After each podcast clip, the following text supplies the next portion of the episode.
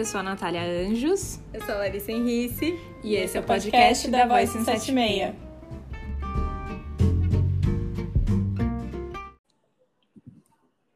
Olá! Oiê! E primeiro bre Breníssimo de 2021. Vamos entrar arrasando. Já tá em março, mas vamos com tudo, né, Nath? Bom, muito bacana a gente conseguir fazer esse primeiro Breníssimo com uma pauta tão, tão massa, assim, eu achei particularmente é muito emocionante a gente poder fazer isso. Bom, primeiramente vou, vou apresentar o, o, nosso, nosso tema de hoje, que é o, o lançamento do livro da nossa querida Natália, O Cérebro e a Moda. Uh, tchutchu. Efeitos sonoros. É. Trum, tu, tu, tu. Trompetes, anunciem. E assim, é, é muito legal. Primeiro porque eu, eu, eu como entusiasta do, da ciência, assim, ver um livro escrito por uma amiga tão comprometido com o pensamento científico, tão comprometido com querer é, andar para frente, é, é, muito especial, porque a gente está vivendo um período de obscurantismo, por um lado, e por outro, é, é exatamente por ter esse laço afetivo. Assim, é muito legal ver o livro acontecer, ler o livro e escutar você falando, porque muitos momentos do livro, caramba, eu consigo ouvir saindo essas palavras da boca da Natália. que bom.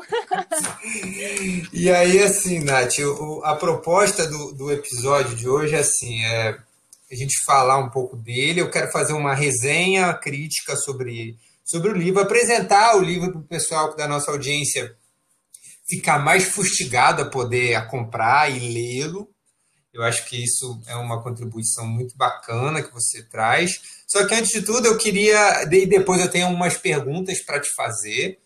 Uhum. Só que primeiro eu queria que você me contasse assim. De onde veio essa ideia? Por que um livro? E como foi o processo de escrita, efetivamente? Tá, boa. Bom, tô super. É, é uma sensação tão engraçada, gente, porque né, eu sou host do podcast, mas hoje eu tô como entrevistada aqui. E, e aí é interessante também porque é, eu, eu fui entrevistada pela Lari num pré-lançamento, né? E agora tô sendo entrevistada pelo Breno no Breníssimo, e que tem uma. Os episódios do Breníssimo têm uma. É, enfim, tem um compromisso aí, né, com a pesquisa científica e, e que, enfim, tô, tô, me tô nervosa aqui. Para com isso. Sabe?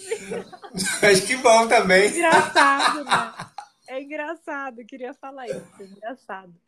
É, mas vamos lá, assim, é, no episódio que eu gravei com a Lara, eu falei um pouco como é que foi a união do modo e neurociência. Então, eu vou falar aqui de como é que foi o processo da escrita, porque acho Perfeito. que faz também bastante sentido nesse, até no papo que a gente vai ter, enfim. É, foi muito louco, né? O processo da escrita, assim, porque é, eu tive pouco tempo. Todo mundo, né? Eu já até respondi outras entrevistas perguntando quanto tempo durou é, a produção do livro, né? É, eu, eu digo que a produção do conhecimento é quase que a minha vida toda. Mas o escrever é, foi muito rápido, né? Foi de novembro a abril. De novembro de 2019 a abril de 2020. Nossa, foi muito rápido. Foi né? muito rápido. E e, e assim, eu, eu criei uma. Vou até falar como é que foi mesmo, assim, né? Como é que foi escrever isso, assim. Uhum. É, como todo mundo sabe, eu tenho um milhão de, de atividades e responsabilidades, né? Sou coordenadora dos cursos do SENAC, de moda e beleza, é, tenho a Voice, é, sou mãe, né? Enfim, e além disso tudo, assim, o finalzinho do livro coincidiu com o momento da pandemia e que a Sim. gente daí teve um monte de mudança em todos os, os sentidos, né? É, então, eu criei uma rotina de é, acordar bem mais cedo, todos os dias, ver o sol nascer, né? É, para uhum. escrever. Era esse momento. Eu falei, precisa ser no início do dia, porque durante o dia eu não consigo. É, e no fim do dia, à noite, eu tô acabada, né? o que tempo tenho, né? Tenho uhum. só quando o dia começa, né? Então tem que ser antes do meu filho acordar. Então teve todo esse planejamento aí logístico é, de quando eu vou produzir, né? Quando tem eu vou uma tem uma adaptação do próprio corpo entender essa sua nova proposta, né? Sim, sim. É, eu sempre acordei muito cedo, né, para fazer outras atividades, assim, para fazer atividade física ou para ler. Uhum. Então, é um momento que eu, que eu, eu já estava, meu corpo também já estava acostumado a a estar tá muito relaxado, assim, nesse momento, né? Certo. E, e, nossa, foi maravilhoso, assim, quando, quando o Didi acordava, quando o Didi levantava, eu falava para ele, nossa, pode ser assim sempre? Porque era muito uma sensação de flow, assim mesmo, uma sensação de, nossa, tô fazendo o que eu quero, sabe, assim? sim, vida, sim. O que eu quero, assim, era muito, muito bom. E aí eu fui estruturando assim as minhas ideias em capítulos, tópicos, e eu ia preenchendo esses vazios, né? Uhum. Então eu tinha lá os, os, os, capítulos, tinha os tópicos. Eu trabalho muito com post-it. Quem me conhece mais sabe disso, que eu amo um post-it, não faço uma reunião sem post-it. e aí o meu processo de escrever foi igual é, eu fui criando esse, fui colocando, tinha um painel, assim, que aí eu tinha uns post-its com os, os capítulos, aí em como esses capítulos estavam divididos, né, os tópicos e tal, e eu ia preenchendo isso, assim, então foi muito, foi, foi fácil, assim, nesse sentido, é, porque para mim já, eu já tinha estruturado, é, já tinha o livro estruturado, né, e aí é claro que depois passa por um processo de, de edição, né? E aí Sim. nessa edição, uma coisa às vezes muda de lugar, é, e isso vai acontecendo, assim. A edição foi, foi até que tranquila também, enfim, teve alguns momentos de, de embate, né, que são bem naturais, assim, de ter que defender a ideia, ou ter que explicar, né, por que, que aquilo tá ali, por que, que faz sentido tá ali, mas uhum. também foi um processo muito minucioso, né? Aliás, eu admiro muito o trabalho de editores de livros, assim, porque você tem que ter uma, enfim, um raciocínio que é bem, bem afiado, assim, né, para tudo. É, o Mas... trabalho é um, é, um, é, uma, é um ajuste fino normalmente que, que é. precisa de uma sofisticação, né, do trabalho da editoração como um todo, né? Muito bacana isso. Sim, sim. Mas foi isso, Breno. Assim, em resumo, foi esse processo aí, né? Organizar a logística de vida, depois estruturar as ideias. É... Ah, uma coisa também que é bacana falar, assim, né? Depois de estruturadas as ideias, eu também fui organizar. É a, a, organizar os autores, né? Assim, quais seriam as fontes que eu iria utilizar? Não dá para usar tudo, né? É, putz, grilo, definitivamente é. não dá. a gente super quer, né? Uhum. Nossa, queria colocar minha estante inteira no livro, sabe? Mas não dá. Então, essa também teve isso, assim, não, peraí, né? Vou, são esses autores, essas obras, e é sobre isso que eu vou me, me debruçar, né? E, e enfim. É, foi isso, assim, essa foi uma parte que foi bem difícil, viu? É, Imagino, é, tá. Foi bem difícil. É, não, você sabe que é, eu escutando você falar, Nath, é, em geral, eu, eu, até pelas conversas que a gente trava ao longo da, da, do nosso dia a dia, eu sinto muita leveza quando você fala. É, é, muito gostoso escutar do processo, porque assim parece que o processo ele foi muito bem executado. Eu não sei o quanto de planejamento você teve que readequar ao longo desse processo todo, mas eu queria te perguntar duas coisas assim. A primeira é: teve algum momento que você falou assim para você mesmo, nossa, eu não sei para onde eu vou daqui? E a outra pergunta é: qual foi o processo mais desafiador durante essa escrita? Pode tá, ser bom. relativo à, escrita propriamente dita ou, ou, de um drama que não estivesse aqui nesse processo da concepção do texto. Tá. Bom, o primeiro, a primeira pergunta, né, de ter esse momento de não sei para onde eu vou, não aconteceu, mas teve uma coisa que, é, que acho que é similar, assim, dá o mesmo desespero. é assim, como é que eu expresso isso? Tipo, como Sim. eu escrevo isso? Sabe assim? Uhum. E aí de você escrever, escrever, escrever e falar, não, não, tô, tô, tô, vou ser de outro jeito. Não, tô, tô, tô Sei, sei, sei. Putz. Como é que eu falo sobre isso? É, isso teve, assim, teve alguns momentos, não foi um só, não. Uhum. De, como é que eu falo sobre isso, sabe? Como é, qual que é a melhor forma para explicar isso, né? Tipo, para falar sobre, sobre isso. Então teve esse, esse momento. E aí, do momento mais desafiador, um, eu acho, eu vou, vou dizer assim, foi, foi o momento da edição, né? De estar passando por esse processo de edição. É, e aí teve alguns questionamentos da editora ligados a, a, conceitos, assim, que eu coloquei no, no livro, que são um pouco complexos. Uhum. E que eu estava no meio da pandemia, é, eu tinha acabado de. No meio não, né? No começo ali da pandemia, é, mas sei lá, acho que era ma... acho que era junho, assim, a gente tava por ali.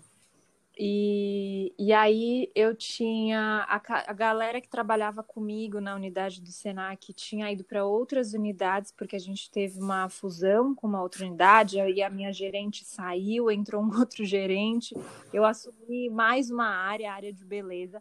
Ou seja, eu estava me sentindo super Tipo, insegura, fragilizada, né, sem os meus pares e tudo mais. Uhum. Aí teve esse questionamento e que eu não sabia mais como explicar. Assim, eu não sabia mais, sabe? E aí, nesse momento, bateu uma coisa que, que a gente chama da síndrome de impostora. Eu questionei ah, tudo. Eu falei, gente, será que eu sei do que eu tô falando? Sabe assim? Porque assim, foi um momento. Hoje, né, depois, depois de tanto tempo já passado tal, e olhando para a situação de fora, eu consigo entender que foi não foi só o questionamento da editora, mas foi questionamento, foi esse esse cenário, né, de que que estava tudo toda minha estrutura ali de trabalho foi desmantelada, né? Uhum para ser reconstruída, deu tudo certo no final, mas, enfim, né, eu estava num momento ali é, mais frágil, e que aí me bateu isso, assim, tipo, meu Deus, sabe? Eu falei, então, pera, será que as pessoas vão entender o que eu tô falando? Sim. Não, peraí, sabe? Esse momento foi mais difícil, assim, esse momento eu chorei, sabe? Sim, sim, sim. Chorei.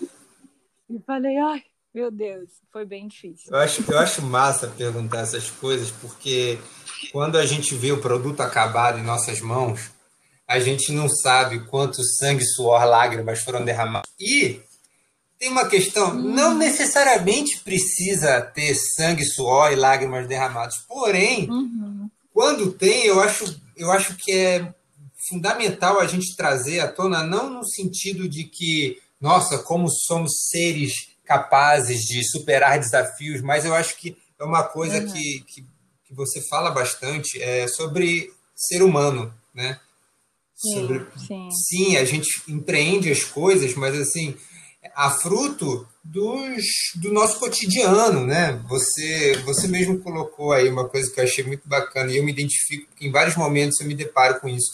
Quando eu estou numa empreitada de um projeto, eu, eu vivo aquele, consigo elaborar minha, minha mente, todo o meu meu comportamento para aquele processo, e aí quando eu estou vivendo aquele flow, eu penso, putz, podia ser assim sempre. É, e essa sensação é maravilhosa. É muito, muito boa. boa. Muito boa, muito boa. Mas, enfim, é, vou, eu vou agora, Nath, pegar um pouco o, o gancho que você trouxe aí do processo de escrita para introduzir um pouco mais sobre o livro. É, Vou aproveitar falando uma coisa é, que você trouxe e que eu acho que o livro é exemplar na forma de comunicar. É, tem a ver com uma identificação que eu tenho muito com um debate, na verdade não é bem um debate, mas é um, um dilema que eu venho encontrando ultimamente, do qual você conhece muito bem, porque eu converso muito contigo, que é como comunicar ciência sem um deixá-la complexa demais e sem dois, deixá-la simples demais. Eu acho que é o, é o dilema que todo mundo que está num processo de elaboração de conhecimento depois está nessa etapa de comunicar, né? apesar de, de, se a gente coloca elas separadas, no final das contas elas acontecem meio que tudo junto. Né? Como uhum. fazer isso de uma forma eficiente?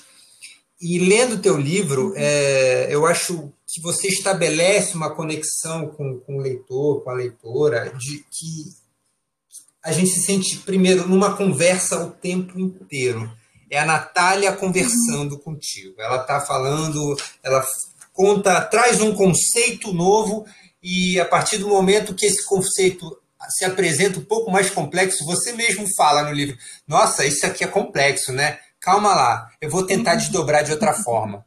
Só que você faz isso de um jeito que eu acho que ele não, não fica, não é pedante e, uhum. e também não é rebaixador no sentido de limitar a ideia do conceito. Muito pelo contrário, você convida o leitor, a gente se sente, na hora que é mais desafiadora para a gente, ela, putz, a escritora está chamando a gente, está pegando na nossa mão e falando, vou explicar para vocês como é que funciona.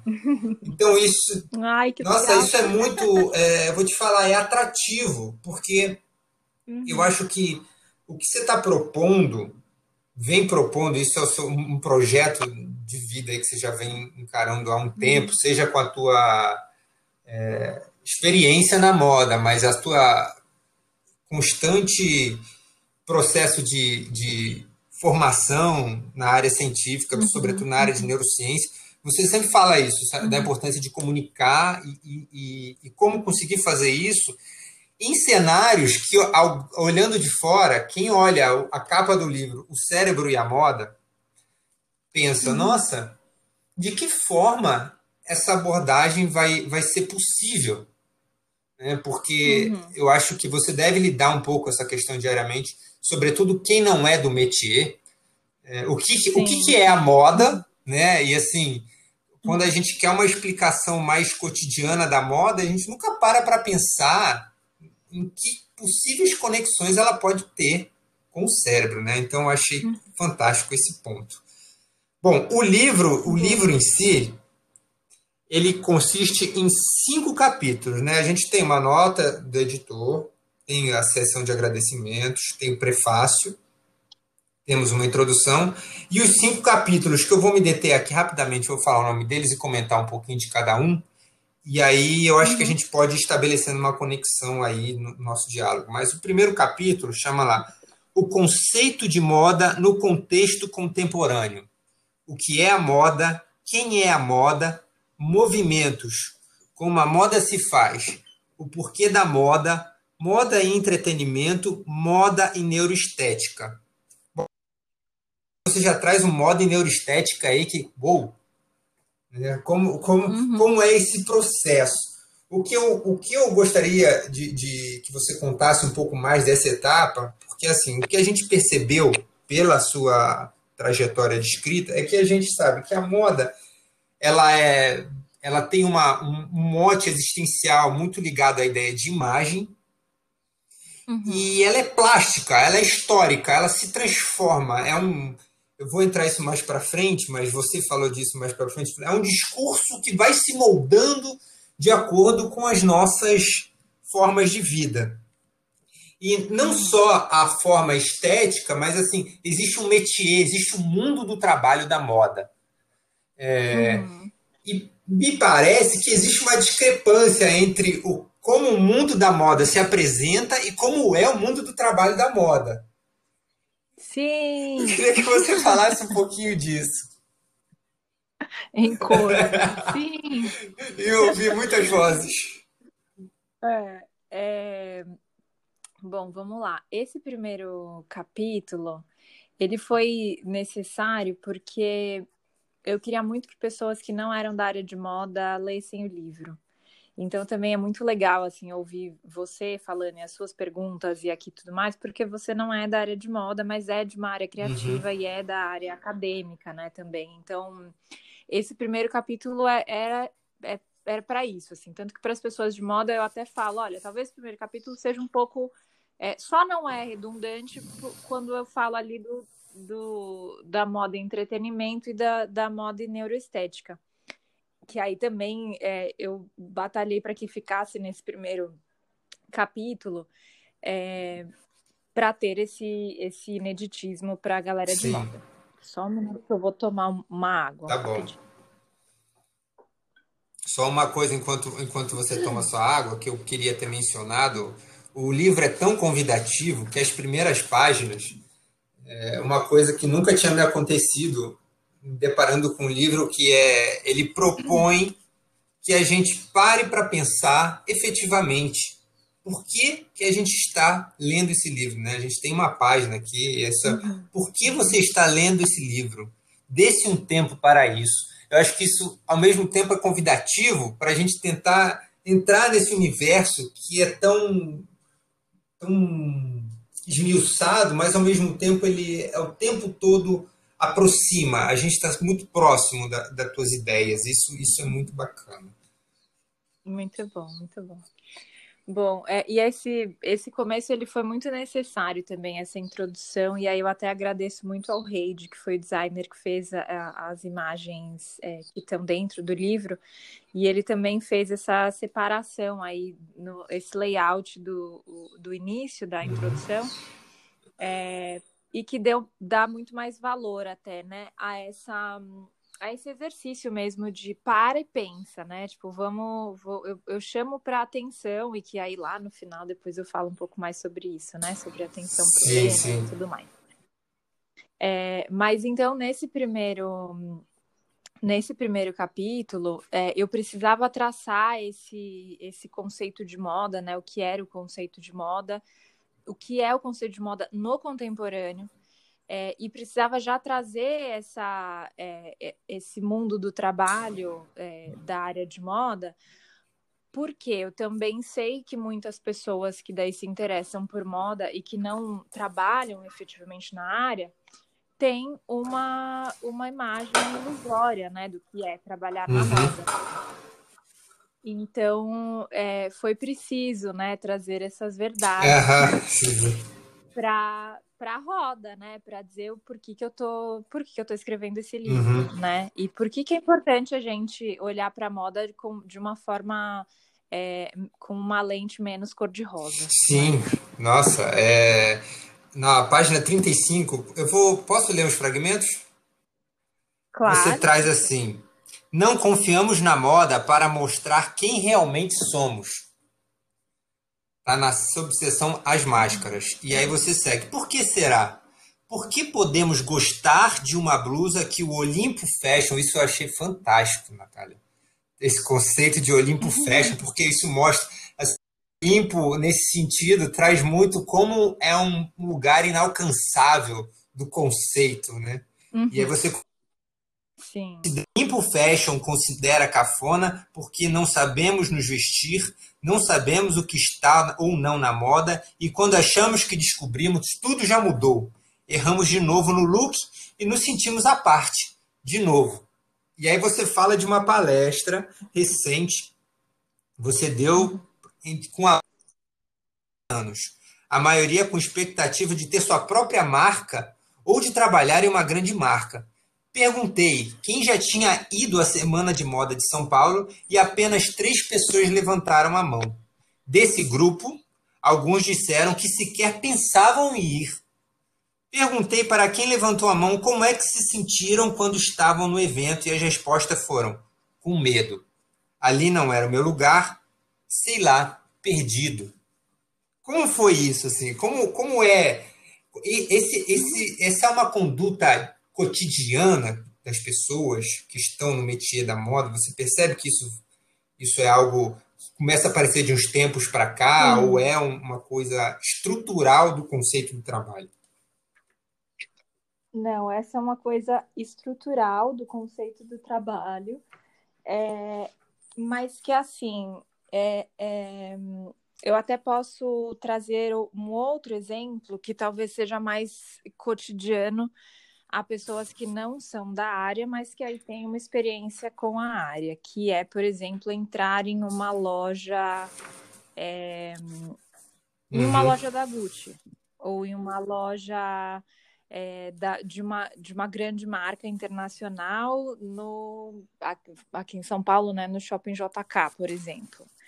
É, entrar nessa loja, essa, como é que é essa sensação de, da, e aí estou falando da maioria das pessoas, né? Não estou dizendo de, de clientes assíduos ali. É, mas mesmo assim, eu até ouso dizer que mesmo clientes assíduos, se a gente é, fizer as perguntas certas, é, a gente vai ver que aquela frase que você leu, não confiamos na moda para mostrar quem realmente somos, uhum. também é uhum. real para eles. É, porque existe essa é quase que você adentra a um mundo imaginário, assim, né? Você adentra um cenário, né? Você adentra um. Não sei quem já entrou num cenário mesmo. Você fica, tipo, meio assim. Sim, né? um, sim. Cenário, um cenário, né? De, de, televisão, de alguma coisa assim. Quando você entra num estúdio, né? Você fica, tipo, ai. Você tem uma sensação de que aqui é um mundo. É, é um mundo dentro do sim. mundo, né?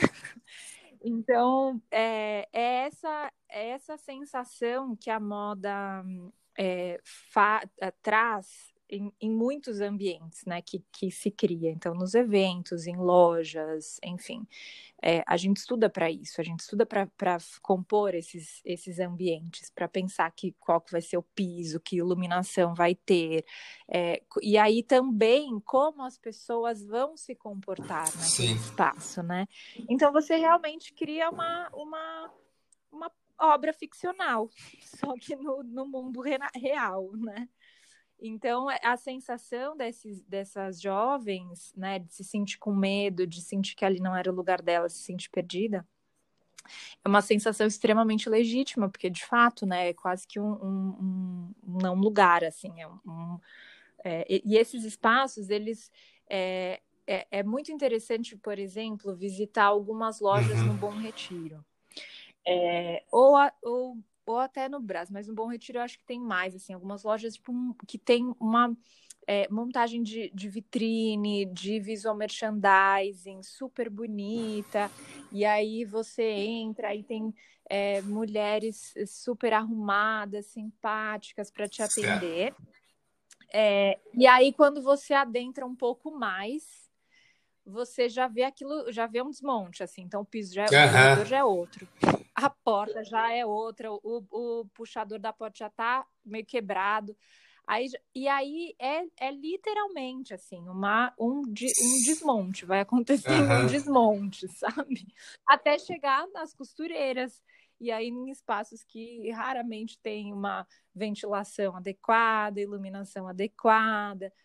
Então, é isso é, é estrutural. Esse é o, o nosso Nossa, ambiente. Para você ver, né? Como o produto, né? A peça final de roupa, ela oculta todos esses processos, essas contradições, desde né, da extração do, do, da, do, do elemento que vai compor a lã, que vai fazer o fio, até, bom, uhum. enfim, eu uhum. acho isso é, é, é, sensacional você trazer isso e mostrar, porque assim, isso acaba sendo uma. Eu não queria chamar de denúncia, na verdade, acaba sendo um retrato desse processo que muitas das vezes a gente não vê. Né? E assim, os outsiders, eu me uhum. coloco como outsider porque realmente eu não, apesar de depois do seu livro eu viver a moda e a moda ditar o meu comportamento, o uhum. meu discurso, né? É, a gente fazer isso de forma uhum. inconsciente, você se deparar com esse uhum. processo todo é, é, muito, é muito interessante. É, bom, vamos lá. No segundo capítulo, que, que você já, já inaugura aí a outra frente que você traz para o livro, que são os modelos mentais na área de, de moda, o impacto das imagens a que somos expostos. E aí você traz as subseções. O, o inferno somos nós. Modelos mentais. As uhum. experiências uhum as imagens e o cérebro. Registro de imagens, realidade versus projeção. Imagem e aprendizagem, o cérebro e as emoções. Bom, nessa sessão você já traz mais essa primeira, você inaugura no seu discurso a interface com o aparato humano propriamente dito, neurocientífico, vamos dizer assim. E aí você começa a sessão O Inferno Somos Nós Me fala um pouco desse insight. Vamos lá. É, eu sempre gostei muito dessa, dessa frase do, de o inferno são os outros, né? E desse conceito de que você é, acha ruim, né? Você acha o inferno no outro, é, aquilo que você vê em, em, aquilo que você não quer enxergar em si mesmo, né? Que é um conceito de Sartre. É, e aí eu coloquei o inferno somos nós porque aí é uma é uma é um olhar para mais para a realidade, né? Porque a frase de Sartre traz esse o inferno uhum. são os outros. Então a gente olha para o outro e se reflete, e por isso sim, é mais sim, com certeza. Né? É, eu quis trazer tipo para o inferno somos nós, né? Tipo, nós somos essas pessoas que que infernais, nós somos essas pessoas. Então, é, na sequência desse título, eu coloquei a, a uma citação que é da do Diabo Veste Prada, que é um filme que eu falo bastante no livro, né? É, e que é a frase lá da Miranda Priestley que diz: Todo Exato. mundo quer ser a gente. Então, isso. E aí, isso relacionado ao inferno somos nós é o que é o grande, que para mim tipo, é muito forte, assim, né? Porque, por que todo mundo quer ser a gente, né? Por que, que as pessoas não querem ser. O que eu acho, achei sensacional de você trazer isso é que aí realmente você coloca como a indústria, me permita chamar assim, a indústria da moda, sim, apesar sim. De, de, que ser mais do que uma indústria, quase que um, um metabolismo comportamental, né? Uhum. Porque ela não tá, uhum. ela não é uma uma edificação concreta, ela está espalhada, ela está nas nossas formas de, de, de, viver. Como o trabalho concreto que a gente viu até aqui, como você traz, da, da tecelã até a peça, isso mediado por uma indústria, por uma forma, por uma marca, por um estilo de vida, tem uma, tem uma confecção que interfere direto nas nossas formas de perceber a moda, né? E, e o perceber, uhum. e como isso consegue, de fato, atuar na nossa própria neuroplasticidade. As, as imagens começam uhum. a, a, exercer na gente uma, um poder de influência que a gente não imagina que elas exercem.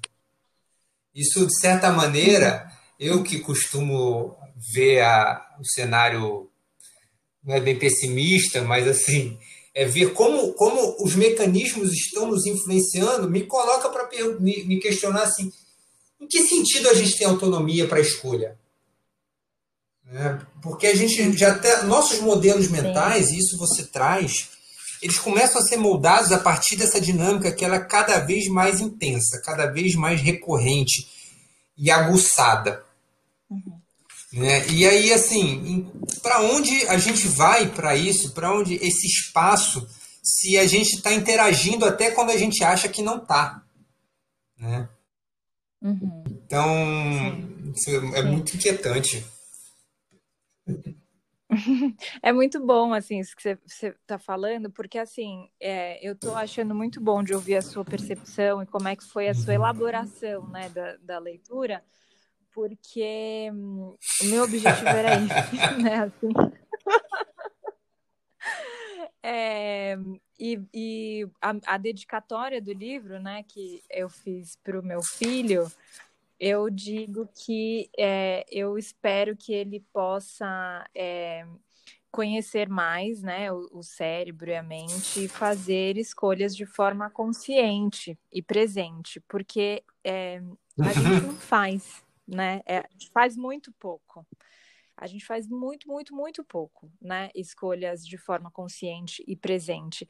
Mas uma vez que a gente sabe, né, que é isso, assim, que, que a gente sabe o tanto que essas imagens, então, têm essa, essa influência, têm esse impacto, a gente vai ter momentos de uhum. parar e. Não, pera, deixa eu ver, né? Então, pronto, assim, estamos trazendo, trazendo mais para consciência, tá rolando, entendeu? Não tá mais no automático. Sim. Então, é, eu acho que a grande questão é, é e acho que até por, é, por isso que eu quis tanto escrever o livro, assim, por isso que eu me preocupei tanto em como me comunicar, né? Porque Eu queria trazer isso para que, não dizendo, gente, as imagens são boas ou são ruins, não fazendo, sabe assim, um ju... isso aqui que você consome é bom, isso aqui é ruim. Não é isso. Mas é assim, tudo que a gente consome tem um. um... E aí consome, quando eu digo os olhos, né? Não é, nem estou falando de produto, é, porque também até agora que eu tenho falado mais do livro e tal, eu tenho percebido um pouquinho essa confusão, assim. Eu não estou falando uhum. de consumo de produto, né? Eu estou falando de consumo Exato. de imagem. E, e, tudo que a gente consome tem um, um, um desdobrar é, em nós que é comportamental. Então, sabe? Não, nada, não é à toa, assim, nada é à toa, né? A cor que você escolhe para a parede da sua casa, a, e aí até o tênis que você escolhe uhum. para ir correr, é, tem uma. Essa escolha foi feita, né? Tipo, tem uma, uma série aí de, de fatores na sua história que te levaram para essa escolha. E, e é isso, né? E aí a gente, quando veste esses, essas é, quando tá, tá, está em alguns ambientes ou veste essas peças, a gente adquire ainda mais, né? Se tenta se, se é, é reproduzir determinado comportamento ainda mais. É, do que só quando você estava vendo aquilo, né? Então, é, é você, você fala isso, a gente assume um discurso, né? E aí, na, no capítulo seguinte, quebra de paradigmas da moda, imaginário coletivo versus realidade. Acho que você traz um pouco mais desse, desse adensamento, que é em que sentido a gente consegue assumir o timão dessas condições e em que sentido a gente consegue é, mudar, propor uma conduta disruptiva em que sentido a gente reproduz esse mecanismo, né? É, você fala ali no, no uhum. comecinho da página 123, falamos sobre o passado já com os aprendizados embutidos na história, para que o futuro possa ser diferente, uhum. ou seja, contamos sobre a nossa perspectiva, né? E aí você traz um pouco uhum. mais desse diálogo da história propriamente dita, você inter, inter, faz a interlocução com, com, com autores da história, o que eu achei muito bacana, porque você mostra a tua veia também bebeu na fonte da história, metodologicamente, para dizer. Sim. É, uma coisa que eu queria Sim, também, super. antes de, de, de, a gente desdobrar um pouco mais o tema, é falar que você traz, ao longo do livro, uh, os QR Codes, para que a gente possa vislumbrar os exemplos propriamente ditos no, quando você está explicando. Acho que isso traz para a gente uma renovação no conceito do uso do livro que é muito interessante.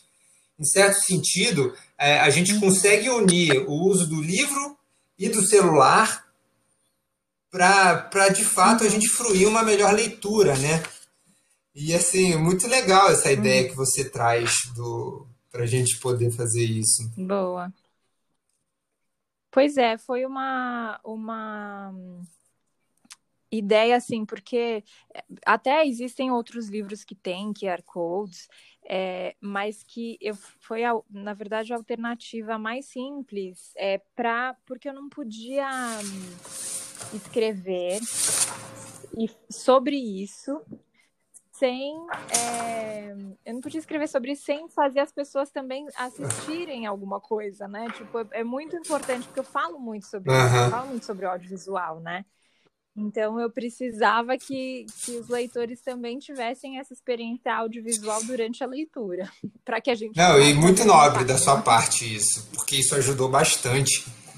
E é muito como mais uma vez convidativo, né? No último capítulo, na verdade no último não, no ainda no porque o, o no quarto é o cérebro e a moda, neuroplasticidade e neuroestética você traz aí conceitos propriamente uhum. ditos da neurociência. Você dialogou aí com Daniel Levitin, uhum. trouxe Richard Feynman. É. Queria que você falasse um pouco mais de como você viu a possibilidade dessa interlocução, Nath. Beleza, vamos lá. Bom, eu acho que assim, até o, o capítulo 3, né, que é o que é, a gente fala de moda, dos modelos mentais, então como essa moda se desdobra em comportamento, aí como esses comportamentos muitas vezes precisam ser é, revistos, questionados e até transformados. É, no quarto capítulo, é, eu mostro então como é que como é que isso tudo se dá é, no nosso no nosso cérebro. Então aqui é, eu falo um pouco mais sobre a neurociência mesmo e aí trago a neuroplasticidade é, e de como a gente pode sim ter os nossos comportamentos moldados é, de acordo com as nossas experiências uhum. imagéticas, né? É, então, é, aqui, enfim, acho que aqui eu falo um pouco mais assim sobre, sobre a neurociência em si e sobre esse diálogo, né, que faz tanto sentido porque a neurociência, assim como a moda, é, é uma, uma ciência é, multidisciplinar, né? É, não, não, a neurociência não tem uma, ela não caminha sozinha, né? Ela caminha com a, a antropologia, com a sociologia, é, com diversas humanidades aí é, para se fazer neurociência, né? Então, é, eu, eu, acho que esse diálogo faz muito sentido. Uhum. E aí eu só incluí a moda nesse, nessa roda, né? E eu também acho, Breno, que esse é muito o meu papel, assim, eu me vejo muito nesse lugar, porque é, eu sou a, a profissional. Você que me conhece, né, dentro desse universo acadêmico aí, sabe, de todos os meus questionamentos e todas as minhas rebeldias até em relação a esse, é, a esse ambiente. É, eu sou a garota uhum. da moda dentro da academia, né? E, e e aí, para mim, é interessante, assim, é, propor esse diálogo da moda. Por que, que eu não estou é, seguindo uma carreira acadêmica na moda? É, porque eu acho que não vale a pena, porque eu acho que não... não, não é nada disso, mas é porque eu acho que eu preciso apresentar a moda também como conceito, como, como é, campo de pesquisa científica para outras áreas, né? E então é, é uma forma é, porque a minha graduação é na área de moda, né? O que acontece muito com profissionais da área de moda é que a, a, muitos dos que são acadêmicos não são graduados em moda, né? Eles eh, entraram, eles elas entraram na área de moda depois de uma graduação em publicidade, em comunicação, em, em artes visuais, enfim. É, os graduados em moda geralmente, é, enfim, poucos seguem a, a área acadêmica mesmo. E então eu, eu meio que trilho esse caminho, assim, de vamos construir um diálogo da moda com a academia e com é, uma área que é completamente é, inusitada. Que é, mas que depois que a gente vê, lê o seu livro, a gente percebe que inusitado mesmo é a, pode, pode parecer a proposta, mas as concatenações elas são muito claras. Eu acho que é, faz muito sentido. Faz sentido, né? Pois é. Esse é o, o livro uhum. foi o meu TCC, né, da, da pós em neurociência e comportamento. É, e eu tava assim, quando eu, eu, comecei a receber orientação, eu tava louca para que uma neurocientista, né, é, lesse o meu trabalho para me dizer né? Ou então, tipo, ou, tipo, né? Foi, então, foi muito legal, assim, daí ter o retorno, né, de também, assim, de, de, de neurocientistas, né, tipo, pessoas que trabalham nessa área, neurobiologistas, que trabalham nessa área e reconhecerem esse, é, essa importância e até agradecerem, né, se, enfim, de, de, agradecerem a contribuição, né, porque é isso, a gente... É, eu entendo que eu estou contribuindo uhum. aí para uma linha neuroestética, né? Aqui no Brasil é pouquíssimo é, trabalhada, pouquíssimo, assim. É, quase não, não, não se trabalha assim esse campo. Pois é, é central para a gente perceber esse desenvolvimento, né, Nath? É. É, bom, a gente está encaminhando para o fim. Eu queria, antes da gente encerrar, sempre fica parecendo que o tempo não é suficiente, né? Mas assim, falar duas coisas. Eu lembro que ao, ao, longo das nossas conversas, a gente conversou muito antes de gravar o podcast, a gente até pensou, pô, essa conversa tinha que estar no podcast. Uhum. É. Podia ser Mas assim, eu falei para você que esse livro é uma ode ao otimismo. E aí eu fiquei refletindo. Quando eu mandei isso para você, eu mandei meio, meio assim, tipo, te cutucando. Pensando nisso, falei, caramba, não tem um. É...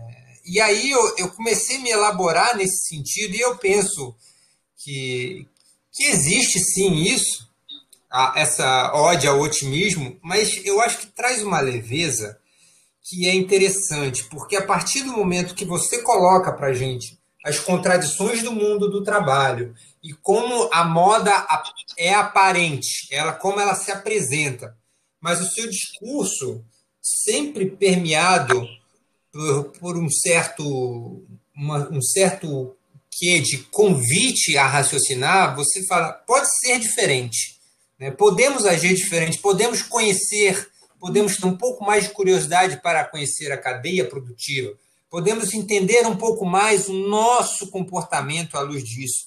E lá na página 180, você traz lá um, um grande, não sei como eu posso chamar assim, uma série de dicas que, digamos assim, uhum. se você, você, propõe alternativas exógenas e endógenas, as exógenas estão atreladas, no meu ponto de vista, a enxergar mais as contradições da cadeia produtiva uhum. e do mundo do trabalho.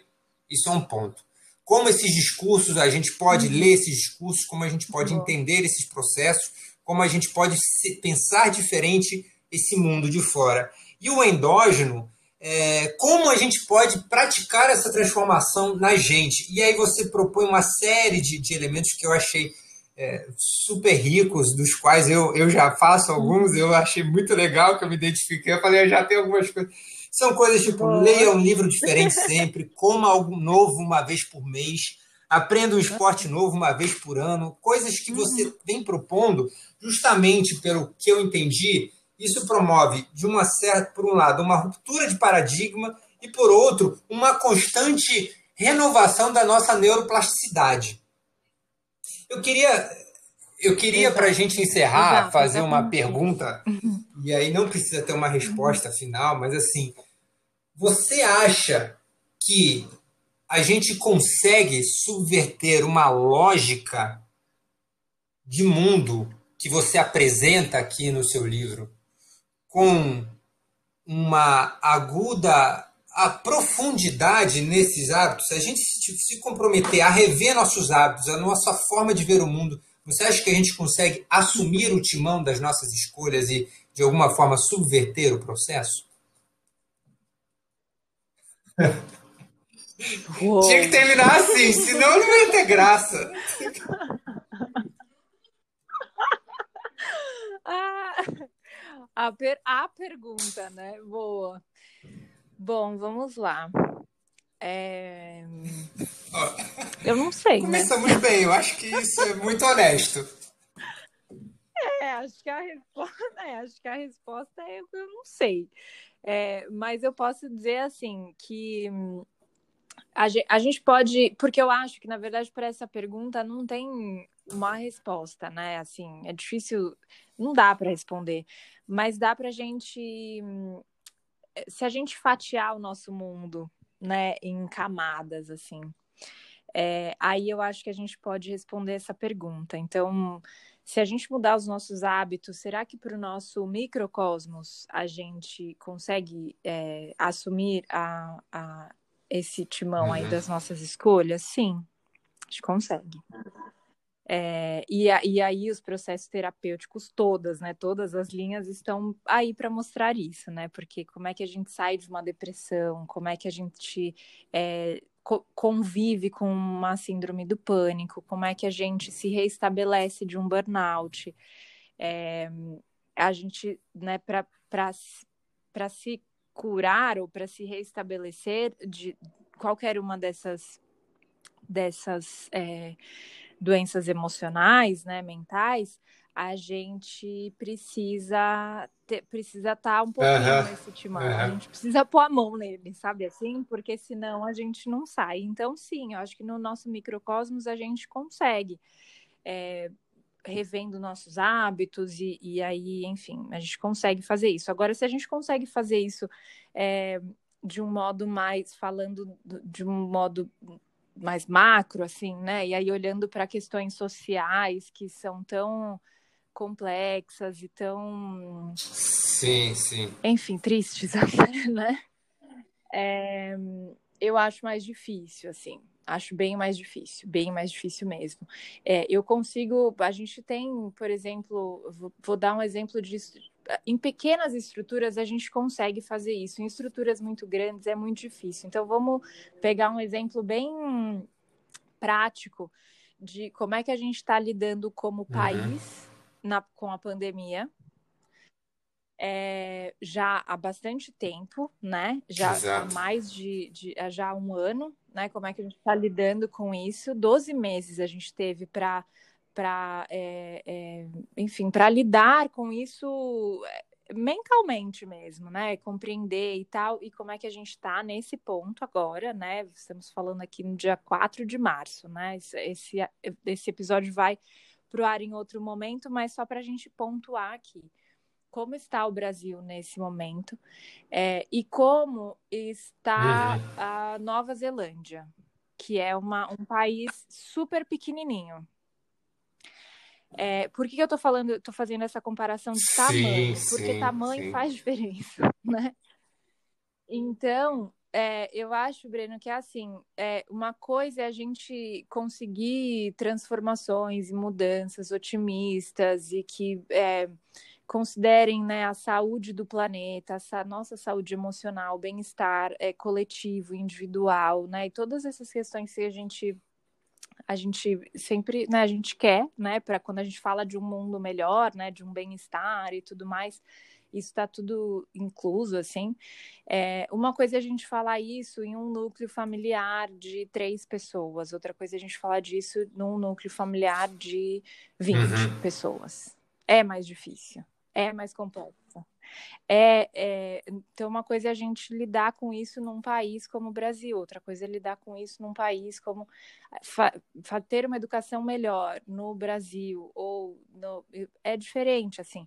Uma escola que é muito grande, uma escola que é menorzinha, tem a gente tem exemplos tão lindos assim de escolas públicas é, do Ceará, é, por exemplo, que tem assim uma que tem uma educação maravilhosa, uhum. assim, notas incríveis no MEC, tipo, super pequenininha, que são mantidas pela comunidade, porque é pequeno, né? Assim, então tem uma. É, por que eu estou falando isso? E eu, e eu, sei que isso é até meio polêmico, né? De, de, de dizer assim, mas é, eu estou falando isso porque a gente foi para um caminho dos excessos e eu tenho falado muito isso também. que da agora, tipo, né, gente, agora meu Deus do céu.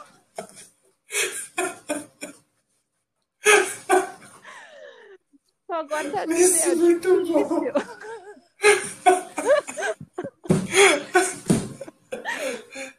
Não, mas eu, eu, eu, eu... Agora que a gente vai falar de bem-estar. Não, mas eu entendo, Nath. Eu, eu, não, eu não só entendo como eu concordo, sabe? É, eu, eu penso que que existe, em algum sentido, precisa dessa transformação e essa transformação acontecer na sua, nossa forma de consciência, na nossa forma de encarar o mundo, porque é daqui, é, uhum. em certo sentido, eu ainda acho que a gente tem o protagonismo de transformar o mundo, sabe? Mas é isso, assim, eu, eu concordo com você. É complexo. É isso, a gente trans. É complexo, mas a gente transforma as nossas pequenas realidades, né? Assim, é, o nosso, o no, as nossas bolhas, né? Infelizmente, assim, é, eu acho que quanto mais bolhas do bem, né? Que, que a gente pode chamar assim de um jeito bem clichê, mas quanto mais bolhas do bem, melhor, né? Porque aí a gente vai ficando maior também e tal. Mas é, é, é difícil, assim, tem muita. Quando a gente fala de sustentabilidade, por exemplo, né, ambiental, do meio ambiente, meu, a gente está num, num, lugar uhum. que é muito difícil de sair, assim, que, sabe, não é uma ecobag. Canudinho, é, exato. É, canudo de alumínio, entendeu? Uhum. Tipo, isso não vai mudar nada, zero, entendeu? Tipo, então, é, eu conversei um pouco sobre isso com a Lari, falando de moda, assim, mais especificamente. Sim, eu lembro do episódio. moda como micropolítica. É, é, e a gente falou um pouco disso, assim, né? Que tem ações que elas têm um, um alcance é, pequeno. Não significa que isso é ruim, né? Mas se a gente for olhar para o grande, assim, é tipo, ah, vai uhum. lá no Brasil, então, falar de sustentabilidade pessoal. Tipo, socorro, sabe? Você tem um track, você fala, nossa, precisa de tantas outras coisas aqui, tipo, não que não deva ser falado, mas é, a, a conversa fica muito mais profunda, né, do que uma eco bag. Tô dando esse exemplo aqui porque é um exemplo bem facinho da gente, claro. da gente, né, é, tangibilizar, assim. Mas é, mas é isso, assim. Então, também em relação às nossas escolhas, eu acho que é isso, assim. Tipo, bom, somos, né, é, sei lá, quase 8 bilhões de pessoas no mundo, assim. E vai todo mundo conseguir. Hello, né, assim. pessoal? É, tipo, não, né? Então, assim. Uhum, uhum. Não, não é, mas é verdade, agora, né? é verdade. Bom, mas, Nath, eu queria te agradecer imensamente. Primeiro, pelo presente do livro que você é, traz para todos nós. Eu acho que isso é. é o, ato da escrita é, para mim, um ato de coragem, de exposição e, acima de tudo, de lealdade. É, é lealdade sua com o teu ato de colocar e se deparar com você durante um processo longo é também um ato de coragem e bravura por dois sentidos. Um, porque você vai se dar para outras pessoas das quais você não faz nem ideia muitas vezes, e porque você vai colocar ideias ali que muito possivelmente um dia depois, uma semana depois, um ano depois, você vai falar: Nossa, mas eu falei aquilo, nem compenso mais nisso, ou não concordo mais com isso. Ou seja, você eternizou ideias aqui que possam ser que mais para frente você já não concorde com elas e lidar com isso é um ato de bravura e coragem. E, mas acima de tudo, pelo contribuição que você faz, que você traz para gente. E agora eu digo como um leigo, um outsider, mas que achei riquíssima essa ligação, essa proposta e que ansiamos já para os novos, pra, novos passos da Natália, cientista pesquisadora. Muito obrigado. Se você quiser falar alguma coisa para encerrar.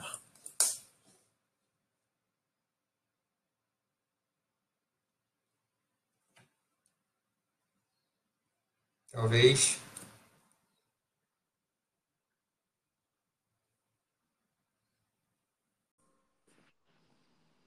E aí você acaba, às vezes, mudando de ideia e não mais se identificando com aquilo que foi escrito. E isso, para mim, também é um ato de bravura, porque uhum. você eterniza um pensamento e às uhum. vezes você não se identifica mais com ele, ou às vezes você já avançou muito. A, a contribuição em livro ela é um ato de muita lealdade, muito, muito humanismo, e queria te agradecer muito. É, e, e, também pela interface que você propõe, que é tão interessante fazer a mediação do cérebro e a moda, essas formas de ligações tão profundas e tão aparentes também. Então, queria te agradecer. Se você quiser falar alguma coisa, fica à vontade. Arrasou, tá? Parabéns, muito Eita. bom mesmo. Obrigada, Breno. Ah, acho que foi muito bom. É também, assim, para mim é muito bom ouvir, né, quem leu o livro e leu com tanto cuidado e com tanto carinho também, que eu sei que foi assim sua leitura. É, eu digo, né, que essa é uma pesquisa em desenvolvimento ainda, né? Com certeza é, teremos outros livros e desdobrares desse desse tema, porque é um, um, enfim, a neurociência é muito vasta, né, muito ampla.